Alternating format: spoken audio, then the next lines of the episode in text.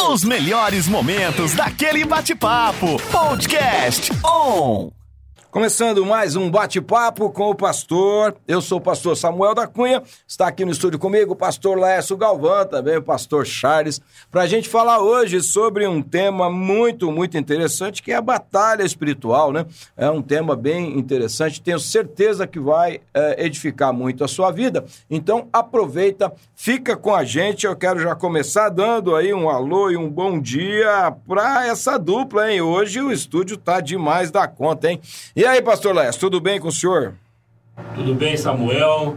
Um grande abraço aí para os nossos amados ouvintes. Com certeza hoje o assunto vai dar pano para manga.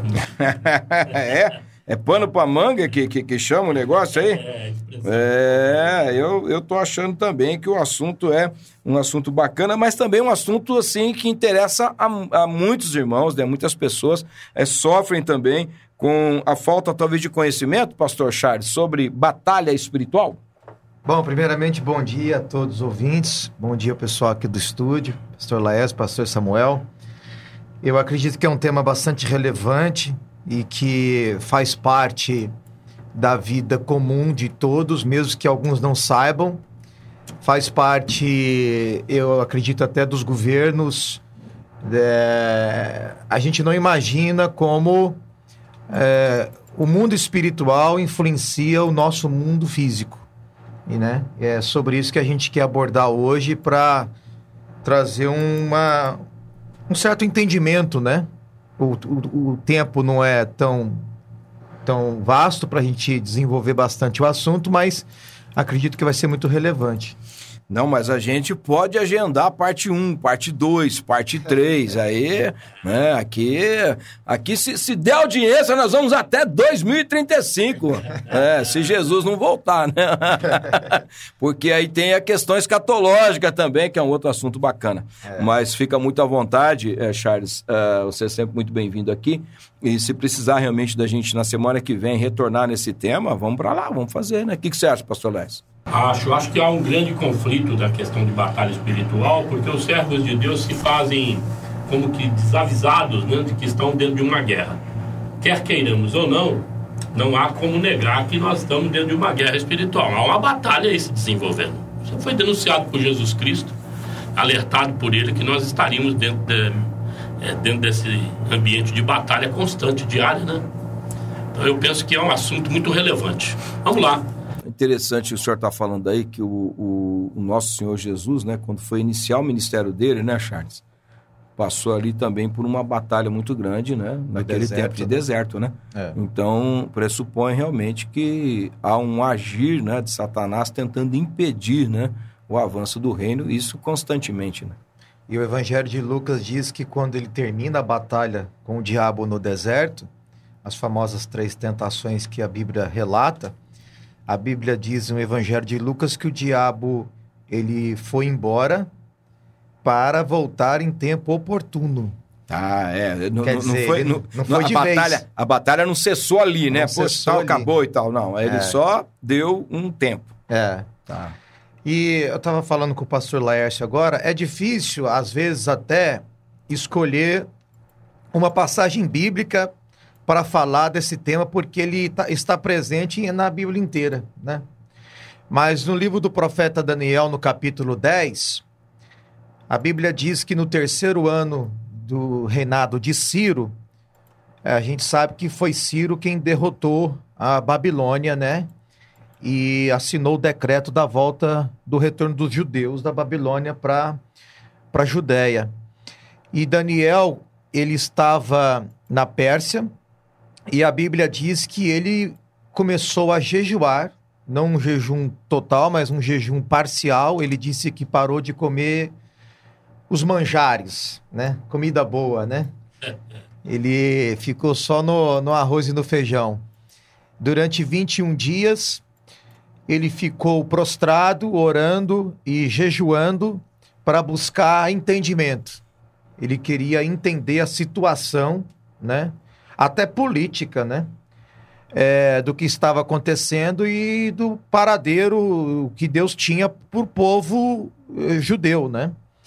E a Bíblia diz no, no, capítulo 10 que ele então ele se prostra, ele se humilha e ele jejua durante 21 dias. E no vigésimo segundo dia, aparece para ele um anjo, é, resplandecendo glória, de modo que Daniel não consegue resistir a essa glória e cai no chão, prostrado, sem força alguma, né? Tamanha a manifestação do poder de Deus na pessoa desse anjo. E o anjo toca Daniel, o levanta e ele fala coisas importantes. Ele diz que Daniel era um homem muito amado. Isso deve ser gostoso ouvir, né? Meu Deus, uma benção. É. e ele fala uma coisa muito interessante. Ele diz: Daniel, hoje já é o 22 segundo dia que você está orando e você ficou 21 dias em jejum, né? E desde o primeiro dia que você orou, desde o primeiro dia, o Senhor me Já enviou tinha- a ti. Já tinha ouvido a, a oração do Daniel, né? Na sua primeira oração, a resposta foi dada. Tá. Só que demorou 22 dias para chegar. Olha aí. E por quê? O anjo diz que ele encontrou resistência para chegar até Daniel nas regiões celestiais. Ele, ao vir do céu para a terra trazendo a resposta para Daniel, ele teve que enfrentar uma batalha contra o príncipe da Pérsia. A Bíblia não fala que esse príncipe era o diabo, mas pressupõe que sim, porque ele não queria deixar o anjo passar, É. os anjos de Deus passarem. E a batalha foi tão, foi tão é, difícil que foi preciso Miguel, a presença de Miguel, que é o arcanjo. A Bíblia, é, assim, numa leitura bíblica, a gente entende que, que Miguel era o arcanjo que defendia o povo de Deus, que protegia Israel, né? É um anjo, um anjo da guarda. É, vamos pensar É o assim, anjo né? da guarda. E então esse esse anjo ele disse que teve é, que precisou da ajuda de Miguel para poder atravessar essa barreira espiritual formada por demônios que estavam tentando impedir de Daniel receber a resposta de Deus. A gente estava conversando agora, eu pastor Laércio, e, e Daniel estava buscando entendimento. Sim. Entendimento. Talvez assim, né, ah, na cabeça dele, por que da demora, talvez, né? O que estaria acontecendo ali, né? Porque eu tô orando, tô jejuando, tô buscando a Deus, parece que a resposta não vem, né? É. O que está acontecendo? Que a que tá resposta não vem. acontecendo? Mas a resposta veio no primeiro dia. É. é. Mas ela não chegou porque houve uma batalha Uma espiritual. Aí já começa a abrir o nosso entendimento para o assunto que a gente vai, vai ter escolher. hoje. E, e, e eu, eu quero passar para o pastor Laércio, já, para você também, pastor Samuel, já uma pergunta. Não, Mas eu que tenho uma aqui, viu? Mas, não, é- não é gente pra gente desenvolver, perguntar Que ele? a gente vai. A gente vai é, o assunto é vasto, o assunto é vasto. Mas É. o que eu queria já começar assim, esquentando e perguntando para vocês, me veio à mente aqui agora uma coisa. Vocês acham que o fato de Daniel estar em oração e jejum facilitou a vida do anjo? Ajudou o anjo? Se Daniel não estivesse jejuando, será que essa batalha espiritual teria sido vencida e a resposta chegado até ele, pastor? Bom, vou te responder de bate pronto, porque para mim é muito simples isso. O anjo já denunciou, ou já declarou, né, denotou para Daniel desde o primeiro dia. Então, o jejum que ele ia fazer não, há- um- não tinha uma influência efetiva para a resposta de Deus. Mas o coração de Daniel, a motivação dele de querer ser uma pessoa usada por Deus dentro do contexto do país em que ele estava para buscar a visão e entendimento daquilo que estava por acontecer, ou estava se desenvolvendo e iria acontecer.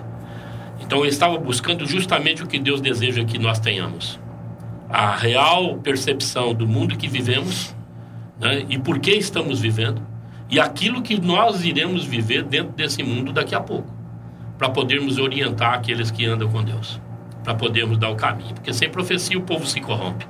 E Deus precisa de servos que desejem ter essa visão, não para engodo próprio, mas para o bem do povo, vem daqueles que estão em torno dele que precisam de uma visão de Deus.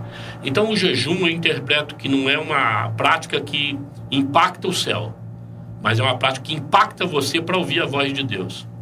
Então ele continuou dentro do jejum, porque te ele tor havia te necessidade torna de mais, ser sensibilizado, é, mais sensível, né? sensibilizado, mais acessível à palavra, mais segundo a palavra de Deus desde o primeiro dia. Então ele não havia feito o jejum ainda. né? Ele ia completar esse jejum. Estava iniciando. Estava iniciando.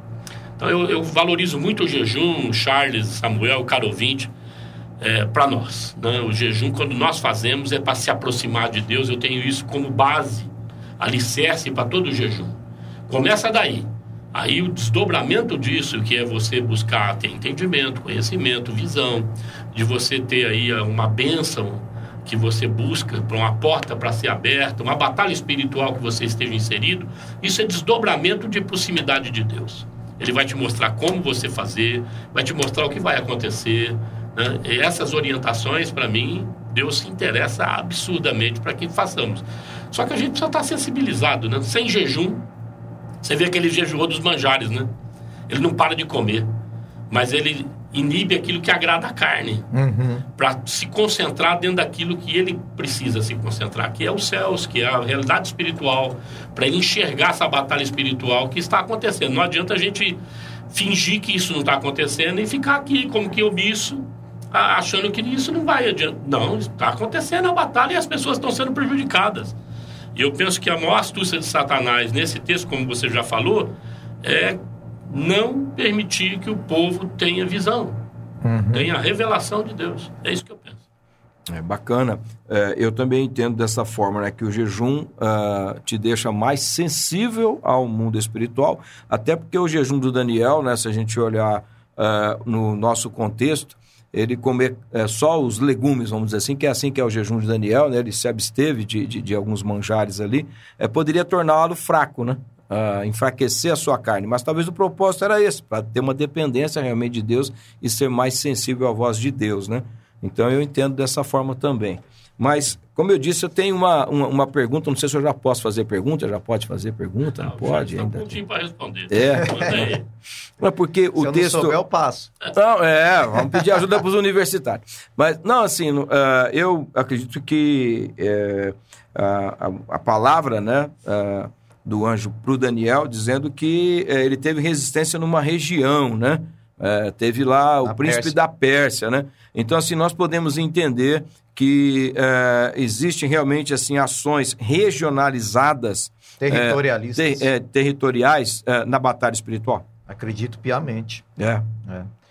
Acredito nisso e quando Jesus foi para Gadara e ele foi repreender os demônios que estavam habitando lá, o famoso Gadareno, os demônios fizeram um pedido para Jesus, É.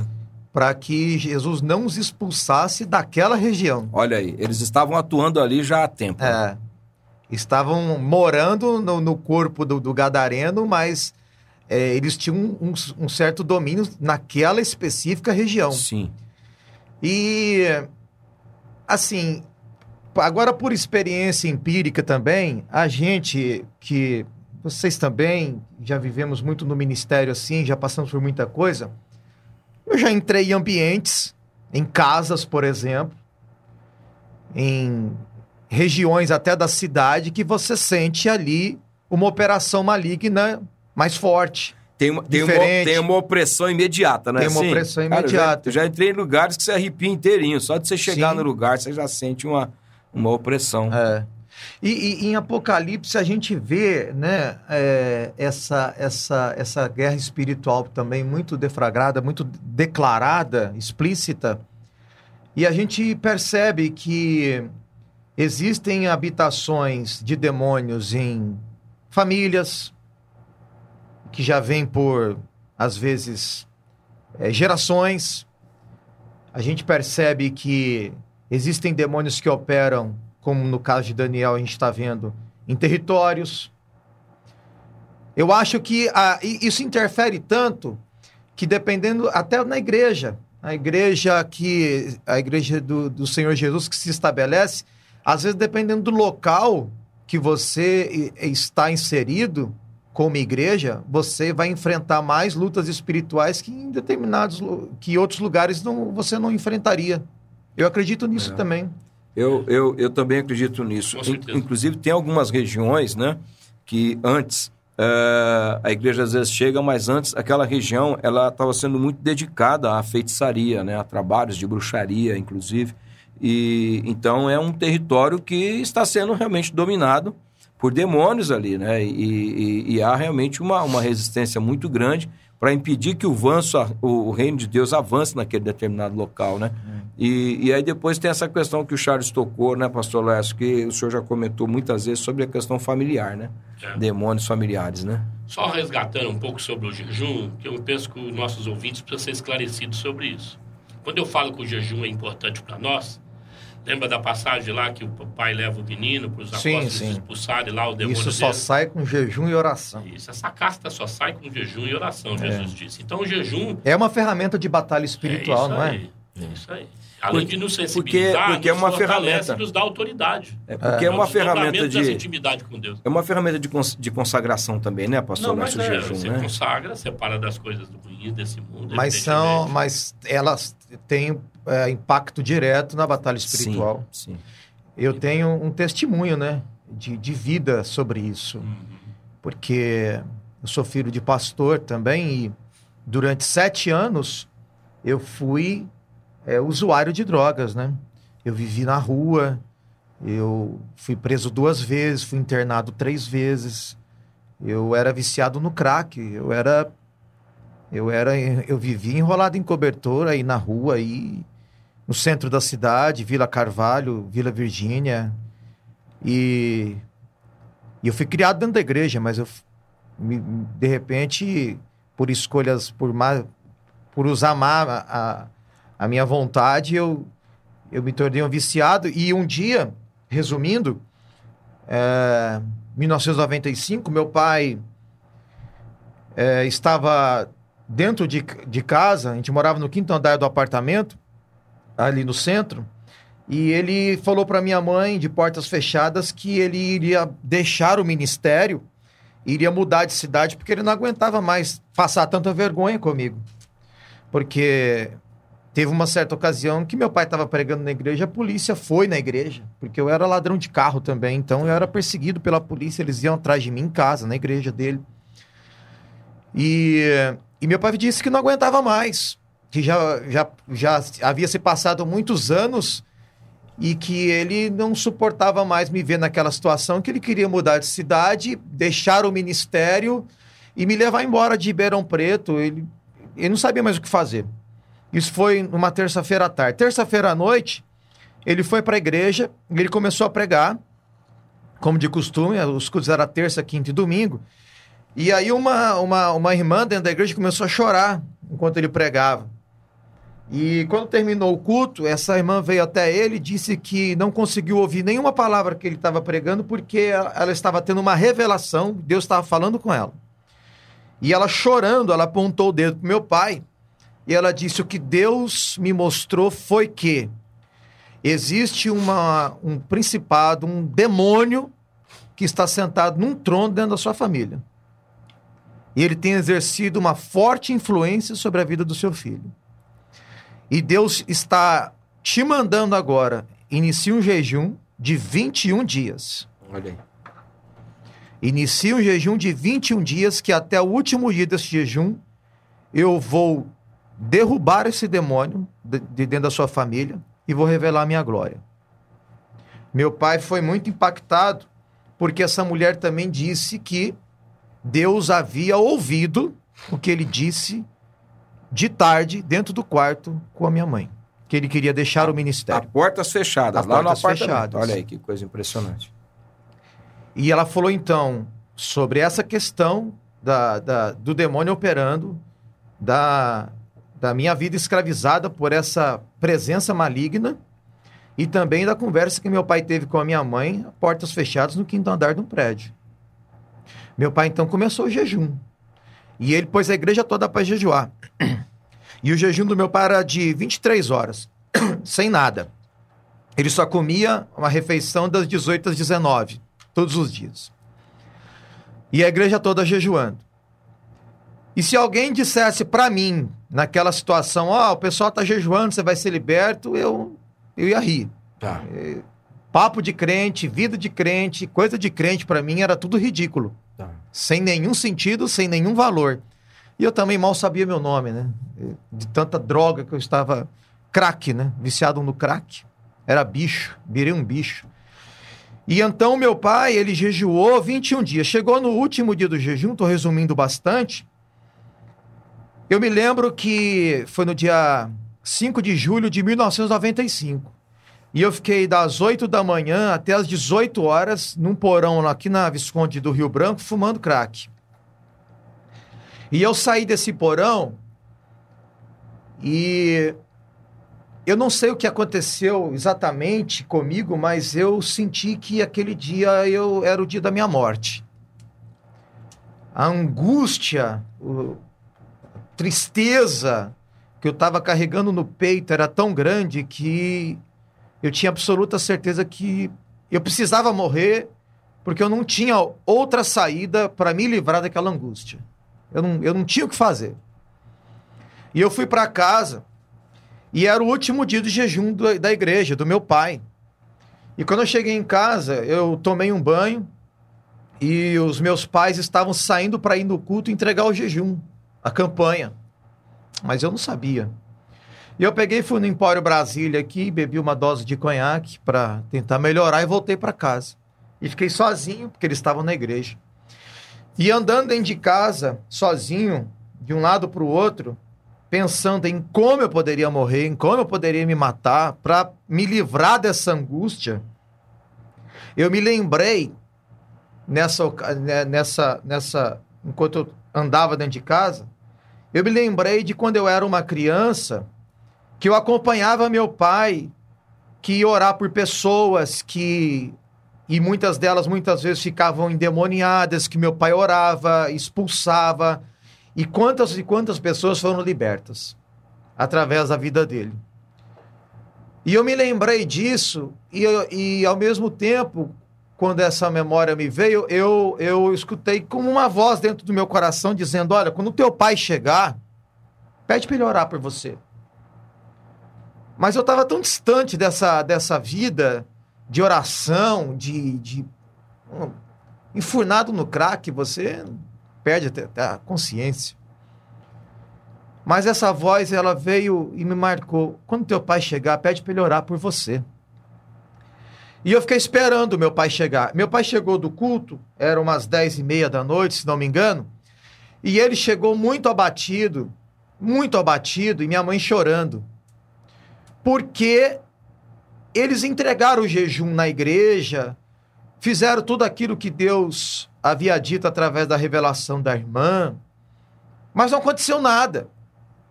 E Deus disse que era até aquele dia, e não tinha acontecido nada. E quando eles chegaram em casa nesse estado, tristes e chorando, eu resolvi não falar mais nada. Eu fui pro meu quarto. Que eu pensei, alguma coisa aconteceu, né? Deve ser culpado sou eu, né? Hum. Para eles estarem assim. Fui pro meu quarto. E, só que eu fiquei curioso para saber por que, que eles estavam chorando, tristes. E eu comecei a ouvir a conversa deles.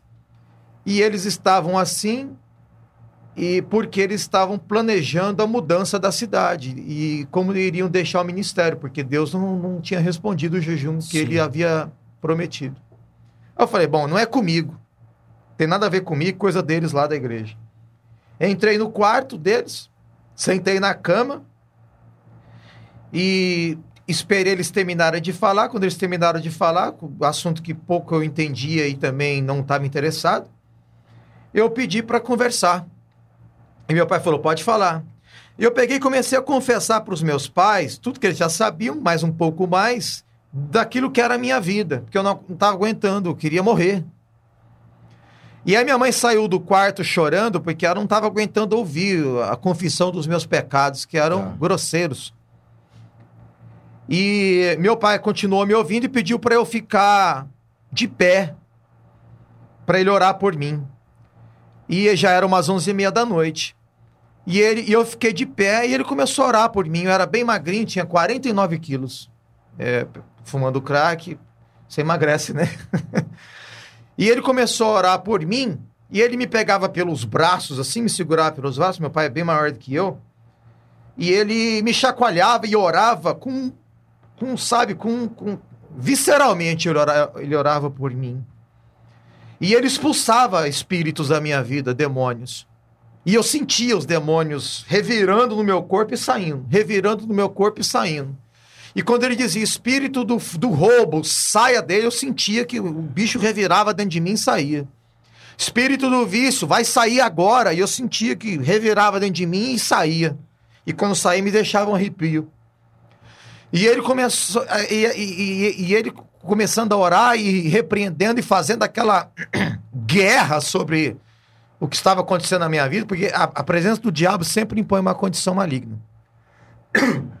Então, quando ele acabou de orar, eu já não sentia a angústia, eu não sentia o medo, eu não sentia a tristeza, eu não sentia a vontade de me suicidar, e eu também não me sentia mais prisioneiro das drogas. Olha que benção, cara. Isso era onze e meia da noite. Como Deus havia dito, jejua que no último dia eu vou mostrar minha glória e vou derrubar esse espírito. Olha. E foi no dia 5 de julho de 1995. E eu nunca mais na minha vida fui uma pedra de crack. Glória a Deus. Eu Glória nunca mais na minha vida roubei alguém mais na rua, ou seja Que lá onde for. Naquele dia, tudo aquilo que me escravizava acabou. E foi em uma batalha espiritual travada. Com certeza. Então, às vezes, a pessoa está ouvindo a gente hoje e ela está passando por uma situação, porque eu estava falando com o pastor Laércio. A gente tem o caso na Bíblia da, da mulher que andava encurvada por causa da presença de um espírito maligno. Não estou dizendo que todo mundo que tá en- anda encurvado tem um Uhum. demônio, mas era o Mas caso daquela na- mulher. É. Naquele caso, Jesus identificou aquilo. A gente tem o caso do jovem surdo e mudo, que quando o demônio foi expulso, ele voltou a ouvir e, e- e aprendeu a falar, né? Olha aí. Então, é, às vezes a gente está aqui falando sobre isso e as pessoas que estão nos ouvindo estão passando por alguma situação que ela não entende e que por trás disso pode estar uma batalha espiritual, Sim. a operação de um- maligna. E às vezes você não entende por que, que você está orando e a resposta não chega imediatamente, que foi o que a gente estava falando de Daniel. Sim, sim. E até você brincou que você está orando por algo há 30 anos, batalhando por algo há 30 anos. e a Mônica, a mãe de Santo Agostinho, de Agostinho de Ripona, ela orou 30 anos para Agostinho se converter. É. E às vezes você está numa batalha espiritual um ano, dois anos, 20 dias, 15 dias, 10 anos, 20 anos, e você não sabe por que não vem a resposta. E você tem que entender que muitas vezes você está enfrentando uma batalha e que essa batalha ainda não foi vencida. Não é verdade, pastor? Não, é isso aí. Ve- Veja o que nós estávamos conversando e o seu testemunho, como que converge, né? É, precisou Deus visitar dentro de um culto uma mulher, dar para ela a revelação que o seu pai não estava tendo. Né? Porque a, a igreja, ela tem também, presta esse desserviço quando a gente fica muito focado em alguma coisa e não na intimidade com Deus. Então, focado em levar a palavra, focado em servir os irmãos, focado em manter aquilo funcionando com essa vida de prática da- dos afazeres, acaba nos afastando de perto do Senhor. E de repente tem uma mulher que A é vida, da a vida igreja. de Marta, né? Às vezes. É, a vida de Marta. A gente escolhe esse lugar aí e esse lugar não tem revelação. Esse lugar aí Deus fica olhando e fala até quando você vai nessa daí, né? Pois é, exatamente. Tem que ter vida de intimidade. Aí Deus usa uma mulher que não tem essa, esse peso de, da, do- da igreja local, do desenvolvimento dela sobre ela e usa ela para trazer uma revelação. Cara, jejua. Ou seja, vem me buscar. Ah, fica íntimo de mim, fica próximo. Que eu vou te mostrar o que vai acontecer. Vai cair o demônio que está na vida do seu filho ah. trouxe uma esperança, um renovo, né? E Deus começou a costurar isso no pano de fundo, mas queria que ele fosse o parceiro dele nisso. Então eu creio muito na batalha do mundo espiritual que Deus não a desenvolve sozinho, ele quer que a gente entre nesse negócio. Né? Efésios capítulo 6. Se veste aí, camarada, bota o capacete, a armadura, porque a guerra está aí. né? Então Deus quer que a gente envolva nessa batalha. Não adianta se fazer de desavisado. E cada um tem a sua. né? Cada um tem a sua batalha, seja dentro da sua vida íntima, da sua vida familiar, né, da sua vida igreja e da sua vida social. É. E se nós não discernimos assim, vamos tomar tapa para fuça aí. E você estava falando, pastor? do, do Tem uma, tem uma, uma coisa interessante, Charles, que me chamou a atenção né, na tua fala em relação ao, ao seu pai, que ele já havia conversado com a sua mãe, eles já tinham um plano. E às vezes, eh, nós, seres humanos, eh, temos uma dificuldade, às vezes, também de, dessa sensibilidade, como a irmã teve ali, né, de ter uma revelação de Deus, e a gente, às vezes, também está tentando resolver os problemas que são é, batalhas espirituais, mas da forma natural, né, da forma humana. Ou seja, não, vou mudar de cidade, tiro meu filho desse contexto, né, deixo o ministério, vou fazer outra coisa, ou seja, é tudo um plano humano.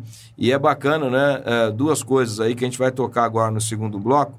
Deus ouviu o que o papai e a mamãe falou dentro de um quarto fechado, mas o inimigo não ouviu, porque ele não é onipresente. Vamos falar disso no segundo bloco?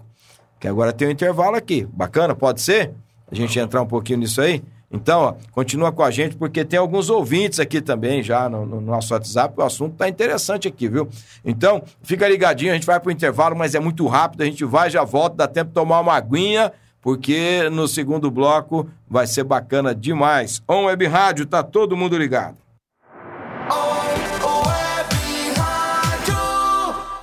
Já estamos de volta, 11 horas 41 minutos e tem muita gente aqui, ó. Tem até alguém mandando abraço pro nosso querido Charlie aqui, é, de uma maneira muito, muito íntima, muito gentil aqui. Olha que bacana. A pastora Regineia, né? Falou, vai nessa força, Charles Brown. Não, não é o Charlie Brown, não, é o pastor Charles, viu?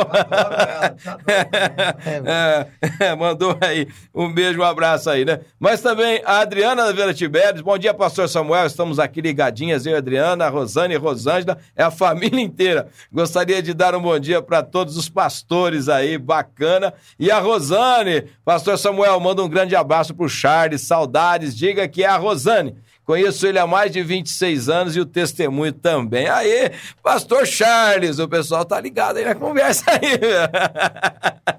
É, bacana, né? Legal, né? Assim, o testemunho é, de vida, como esse testemunho que você tem dado aqui, a gente vê como Deus é maravilhoso, né? Ele Amém. trabalha na vida né, dos seus filhos e ele age para abençoar a família, né? Amém. E, e, eh, você terminou o primeiro bloco aí, né? É. E falando sobre o, o fato do demônio ouvir ou não ouvir, da onipresença dele. Isso, é. Mas você sabe que teve uma época na igreja, e pastor, vocês vão, vocês vão se lembrar que saiu uma moda aí que tinha que orar em- é, com pensamento pro diabo não ouvir, tinha que orar em línguas pro diabo não ouvir. Eu acho isso uma grande bobagem. É, assim, é, é, é nesse ponto diabo que eu queria ouvindo ou não ouvindo, agindo Deus, quem impedirá? É. Né? E eu, eu- você sabe, eu acho que a gente tem que viver uma vida mais preocupada em estar alinhado com a palavra de Deus do que, do que preocupados com o que o diabo está ouvindo. Né? Eu acho que a gente tem que estar preocupado do diabo ouvir alguma coisa da nossa boca que coopere com ele. Tipo a mentira ou coisas assim. Agora, ele saber o que eu tô orando, o que eu tô pedindo, já é bom ele. eh, Já, já- eu eu considero até uma coisa boa, porque ele já, já vai se prevenindo, já sabendo que vai perder. Gostei dessa. Vai se prevenindo. é, Marcelete, ele já vai se prevenindo, eu gostei. Vai vir porrada aí. Tá empurrado. E a gente tava falando aqui, quando o povo judeu no Egito clamou pela sua libertação, Deus ouviu. Foi lá no deserto, na sarça, é, no do- na sarça ardente, falou com Moisés. E já era a resposta de Deus ali. Sim, sim. já. Só que ainda demorou. E a gente tava falando aqui. Vieram dez pragas. Aquelas dez pragas piorou a vida de todo mundo, mas piorou para melhorar dos judeus depois. A gente sabe que eles foram libertos. Mas eram é, juízos de Deus sobre o- os deuses do Egito. Olha. Foi batalha espiritual. Sim, sim. Deus estava derrotando demônios, principados, potestades ali para depois libertar o povo. sim. Igual Jesus disse: você não entra na casa do valente e saqueia os bens dele sem antes amarrá-lo. Né? Então, pra, pra, antes de qualquer libertação, há uma batalha espiritual, né, pastor Lércio? Sem dúvida nenhuma. Eu vou insistir ainda com os ouvintes e com vocês na questão do jejum, da consagração. Né? Ela tem que estabelecer uma ordem de valores na vida daquele que está participando dessa batalha. Por que, que ele entra nessa batalha? Qual é as suas motivações? Então, quando nós falamos de Daniel, nós precisamos sondar a nossa alma. Por que, que é que eu estou entrando nesse tempo de jejum e consagração? Né? Então, se você é um homem, uma mulher, quer ser usada por Deus no, na sua própria vida, na sua família, onde você congrega, você precisa jejuar e orar para estar mais sensibilizado por Deus. Né? Colocar Deus em primeiro lugar, a, obra de Deus, aquilo que ele prioriza, tem como primazia. Aí então a autoridade vem. Tem muito crente que jejua para ter autoridade. Né? Autoridade é troco de autoridade para quê?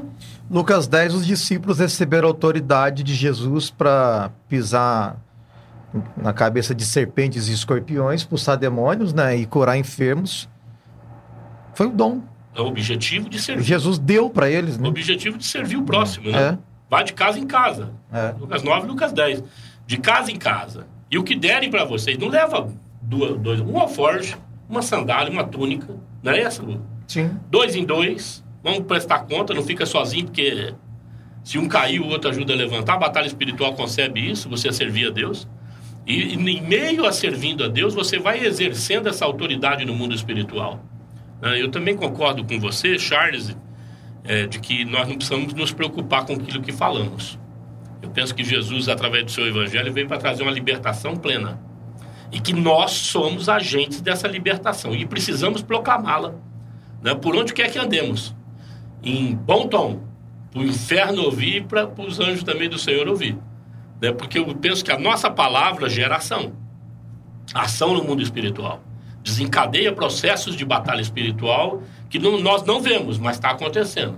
Então, se eu oro numa direção, eu preciso acreditar que os anjos do Senhor vão colaborar comigo né, dentro dessa obra.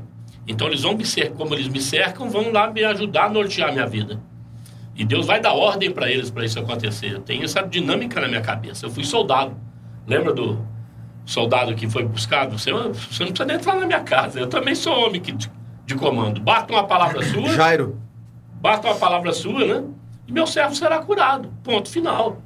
Então, a palavra de um homem de Deus, um pai, uma mãe, é um, um, um servo dentro de alguma atividade para com o um próximo, na igreja, ela precisa ter esse entendimento. Eu estou desencadeando um processo. Então, eu tenho, agora há pouco, tem um rapaz internado, né? Muito mal, né? O Alan, né? Sim. Então, é uma luta pela vida. Nós, eu oro assim. Orei com eles hoje pela manhã. Palavra promete, Deus quer que nós sejamos usados. Qual é o nosso alvo? É cura, que ele seja restituído em casa. Então, Pai, em nome de Jesus, tudo que está militando contra a vida desse moço, destitui. Se há um propósito fora do propósito de Deus, que caia por terra. Amém. Qual é o desejo da igreja? Que ele volte à sua casa. E nós ficamos firmes nisso. Né? E no nome de Jesus, que assim seja. Se a soberana vontade de Deus prevalecer no sentido dele falar, não, não vou devolver, vou pegar para mim, aí nós também descansamos, porque sabemos que Deus fez o melhor. Mas a nossa obrigação, como nós temos discernimento pleno, é batalhar enquanto nós temos a visão do, do, do problema ali. É o que eu penso. Então temos que falar. Sim, Satanás sim. pode ouvir, como você disse, ele vai ser prevenindo. É. Porque É, tem- a vontade de Deus vai ser estabelecida. Vai, vai prevalecer. Tem algumas coisas que eu acho que eh, o assunto assim é muito oportuno, oportuno, porque na cabeça dos crentes, às vezes, eles vão, não sei de onde houve isso ou como que conclui isso, né? Mas eh, acho que cabe eh, a gente falar um pouquinho. já ouvi de muitos crentes assim: ah, mas se eu orar mais, aí o diabo vai ficar furioso comigo. Ah, se eu assumir mais compromisso com a igreja, aí a batalha aumenta. E aí tem gente que fala assim: não, eu não vou orar, não, porque aí então eu fico aqui, o inimigo fica lá, cada um no seu quadrado, né? O crente tem às vezes essas loucuras aí, né? Da retaliação. É, é, essa teologia da, da retaliação e tal, né? Mas eu até já ouvi é, irmãos dizendo pra mim assim: ah, pastor, depois que o senhor começou a orar mais, começaram a surgir alguns problemas aí, né, na sua vida e tal. Então, assim, o crente tem dessas coisas, né? A gente precisaria de é, esclarecer um pouquinho isso biblicamente para que É um o inimigo. pobre, né? É pobre, né? Para que o inimigo, às vezes, não use também é, desse tipo de, de, de mentira para impedir aquele filho, aquela filha de se consagrar mais, de buscar mais o Senhor, porque o pessoal tem esse tipo de medo, né? Ah, eu costumo sempre dizer assim que o inimigo ele quer destruir todo mundo, segundo Jesus disse, né? Ele veio matar, roubar e destruir. E é o crente, é o não crente, se ele pudesse, ele acabava com tudo, né? Ele só não pode porque Deus não, não permite realmente, ele não tem como fazê-lo, né? Mas às vezes as pessoas têm esse tipo de entendimento. O que, que poderia ser falado para ajudá-los a entender que não é assim Deixa que eu funciona? fazer um link dessa colocação e o Charles responde, tá bom? Tá, Pode vai ser? lá. Não, claro. É, você viu que você colocou que jejum é também um instrumento de batalha? Então me parece que tem gente que vai desarmado pra luta, né? porque não Fala que o jejua. diabo retalhou ele. É. Pode ir. Vai, vai nessa É, já, não jejua nunca, então tá desarmado. Mas é é- esse, esse, esse medo.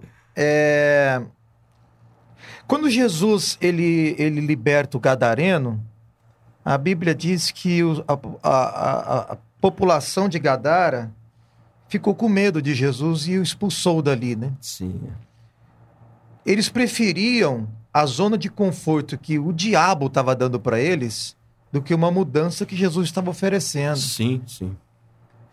Então, eu acho que a pessoa que está nos ouvindo e tem medo da retaliação, tem medo do demônio, tem medo do que o demônio vai ouvir da boca dele em oração, tem medo de fazer alguma coisa com medo do demônio, eu acho que essa pessoa, ela inconscientemente, ela está aceitando a zona de conforto que o demônio está dando para ela.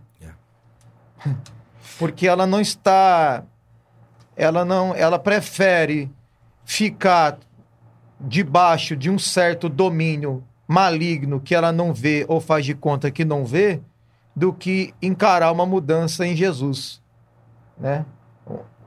Partir realmente para uma batalha que vai vai defragar algumas situações, mas faz parte da sua vitória. Batalha sem estresse. Não Eu- existe. Não existe. É, ah, confronto, não existe. Não É existe. interessante, né? Eu costumo dar o exemplo assim, né? Aqui em Ribeirão Preto, ali na José Bonifácio, ainda tem ali as lojas de troféus, né? Que a gente vai ali comprar um troféu de futebol e tal, né? Sim, sim. Aí imagina você colocar um troféu lá na estante da sua casa, alguém chegar e falar, ô Charles, mas me conta a história desse troféu. Não, eu fui ali na loja É, e comprei. Não, cara. Mandei você tem colocar que... meu nome. É, porque troféu pressupõe batalha, pressupõe luta, pressupõe, né? Então, é, às vezes a gente tem esse tipo de entendimento, mas é muito interessante porque a Bíblia deixa claro para nós que a batalha ela é constante, sendo você crente ou não crente, né? É, haja visto aí o endemoniado de Gadara, né? O diabo estava sobre ele para destruir a vida dele, para matá-lo, né? É, mantinha ele em correntes, mantinha ele numa vida totalmente é, inadequada, né? E Jesus vem e o liberta. Então, é, o crente tem que entender isso, né? Ele já foi liberto por Jesus, agora ele tem autoridade no nome de Jesus para viver uma vida vitoriosa e ser bênção nas mãos de Deus contra todo principado e potestade, não é isso? Sim, com certeza. Ó, eu, eu não, acho que o tempo tá acabando também, né? Não, mas nós podemos Mas ter a eu- parte 2 e a parte 3. A gente tem sete minutos ainda, que para pastor não é nada, né? Sete minutos. Eu penso assim, o agente da libertação, É. e nós estamos falando de Jesus Cristo, é um camarada que está resolvido com Deus, né? Conhece bem a palavra, conhece bem a missão, tem a visão daquilo que Deus quer que faça. Sim. consequentemente tem autoridade, aliás, está longe do pecado. Né? É uma pessoa que está andando de uma maneira 100%, vamos dizer assim, com Deus. Nós não precisamos do 100% porque nós não vamos chegar nunca, vamos dizer. Sim. Porque não vamos mesmo. Mas o alvo é esse. É. Qual o princípio?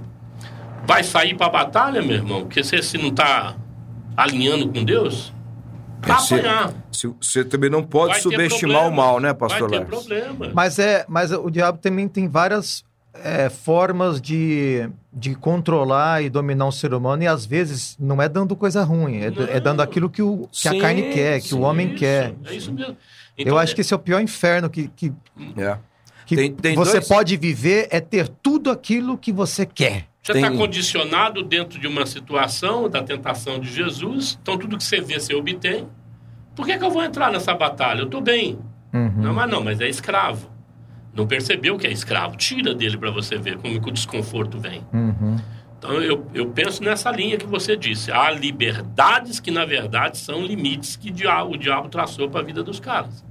Né? E até crentes, tem crentes que vivem assim.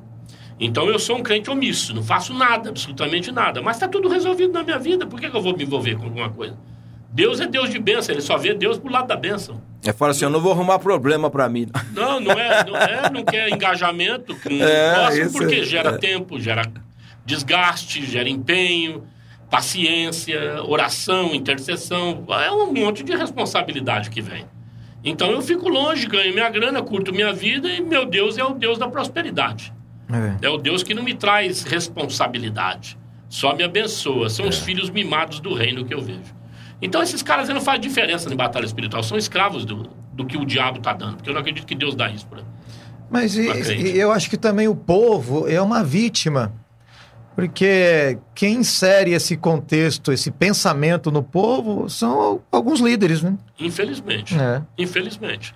O povo aceita porque muitos também não têm o entendimento, mas esse tipo de mentalidade é, ela é, ela é construída por algumas lideranças que a igreja hoje possui e que é, ensinam isto até com outros interesses. Né? Mas você concorda comigo que esse tipo de, de discurso ele atrai pessoas que têm o coração já alinhado a, a esse tipo de já meio, já meio inclinado, né? É. Parece que, que é, o que, ele, é o que ele quer ouvir, parece. Né? Vou falar aqui italiano, negócio da Bonavita. Bonavita.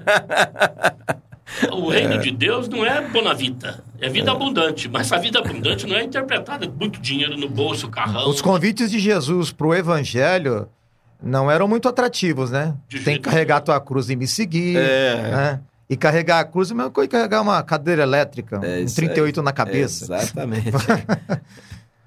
Acho que os convites de Jesus dentro do evangelho, ele, tra... ele passa pela abnegação, como você agora há pouco falou dos lutadores, né?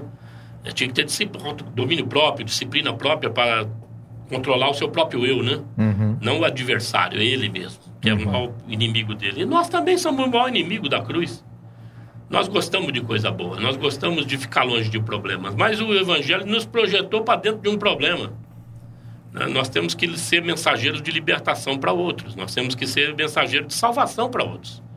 Não tem como andar com Jesus sem assumir essa responsabilidade do ID. Se você não for usado por Deus, cara, não tem sentido ser crente. Sinceramente, eu não vejo como. Então, eu penso que tem muito crente ouvindo teologia da prosperidade, no sentido de fica aí que Deus só vai te abençoar. Não, Deus te deu primeiro a responsabilidade, a bênção vem por consequência. E você vai valorizar a sua vida como abundante, tendo relevância na, na sua existência, de ser bênção para os outros. Né? Ser tu uma benção e você vai abençoar muito. É o chamado de Abraão mesmo para nós. Sim, sim, sim, É o que eu creio. É. Amém. Bom, nós uh, estamos com o tempo esgotado e aí nós vamos fechar com oração, Charles. E aí? Vamos, vamos, vamos lá? Amém? Vamos aí o Charles uh, orando agora. E você que ficou com a gente até agora, se prepara aí. Uh, nós tem mais gente passando aqui, dando bom dia aí. Pastor Lécio João passou por aqui. Pastor Laércio, grande homem. É, tá vendo aí, é, homem de Deus? Sou grande mesmo, Se fosse eu, era pequeno homem. Mas... Ô, João, abençoado. 4 quilos bem pesado. o João tá sempre com a gente aqui. Um abraço, né? João. Ai, bênção de Deus. Ô, Charles, uh, vamos orar nesse, uh, nesse momento aqui. Eu tenho certeza que uh, nós temos algum ouvinte, né? precisando realmente dessa oração porque é, talvez esteja enfrentando também uma, uma batalha nesse momento, né? Amém. Então vamos orar, amém? Amém. Senhor nosso Deus e Pai querido, nós queremos te agradecer por esse momento, por esse bate-papo, querendo também colocar diante de ti que tudo que foi dito aqui possa trazer entendimento, Amém. esclarecimento Amém. às pessoas que estiveram conosco durante essa programação e que o Senhor traga alento, direção a cada uma delas. Sim, Senhor. Para que todas possam entender, meu Deus, que quando a gente busca um alinhamento contigo, nós estamos também buscando a vitória sobre os nossos inimigos malignos, que são os demônios e que vieram para destruir o homem que foi criado à tua imagem e semelhança. Nós sabemos que a batalha ela é real, ela é verdadeira, e eu peço que os nossos olhos estejam abertos Amém, para discerni-las em cada situação da nossa vida, de modo que possamos lutar com as ferramentas corretas dadas pelo Evangelho, em nome de Jesus. Amém. Muito obrigado, Senhor. Amém. Amém. Muito bom esse papo, muito bom uh, estar com vocês. Quer fazer parte 2 aí da Vamos Batalha embora. Espiritual? Amém? Então, ó, acho esse assunto já fica importante. aqui para a próxima semana o bate-papo com o pastor. Vai ser a segunda parte desse assunto, que é um assunto muito relevante. Aí depois né? o pastor vai fazer também um culto de libertação aqui, de batalha Aí, espiritual. Amém. Hã? É, aí, tá vendo? Esse ano vai ser. Vou ter que marcar um outro. Tá Pessoal, certo. deixa eu só dar uma palavrinha final, sei que É. o horário já estourou. É. É, o conselho final que nós damos para você nesse programa, anda com um soldado mais experiente. Né? Um servo do Senhor mais experiente que você. Ou uma pessoa que possa ter aí uma parceria efetiva na, na- contigo na área de... Na sua jornada de vida em oração, né? Muito importante. Não anda sozinho não, tá bom? Às vezes você está aí desesperado dentro de casa, sem saber para onde ir, corre para a igreja, né? Busca dentro da igreja um amigo, uma amiga, um casal, parceiro, você vai ver que a vida muda, tá bom? As coisas começam a se organizar. Não anda sozinho não, porque é arriscado. Jesus já disse andar de dois em dois, né? Amém. Muito bom, muito bom esse, essa orientação aí, esse conselho. Bom, nós vamos ficando por aqui, mas a programação na Web Rádio não para, não para não. Tá chegando aí justamente o Sem Parar para você curtir muita música boa. Que Deus te abençoe em nome de Jesus. Tchau. Você ouviu Podcast On!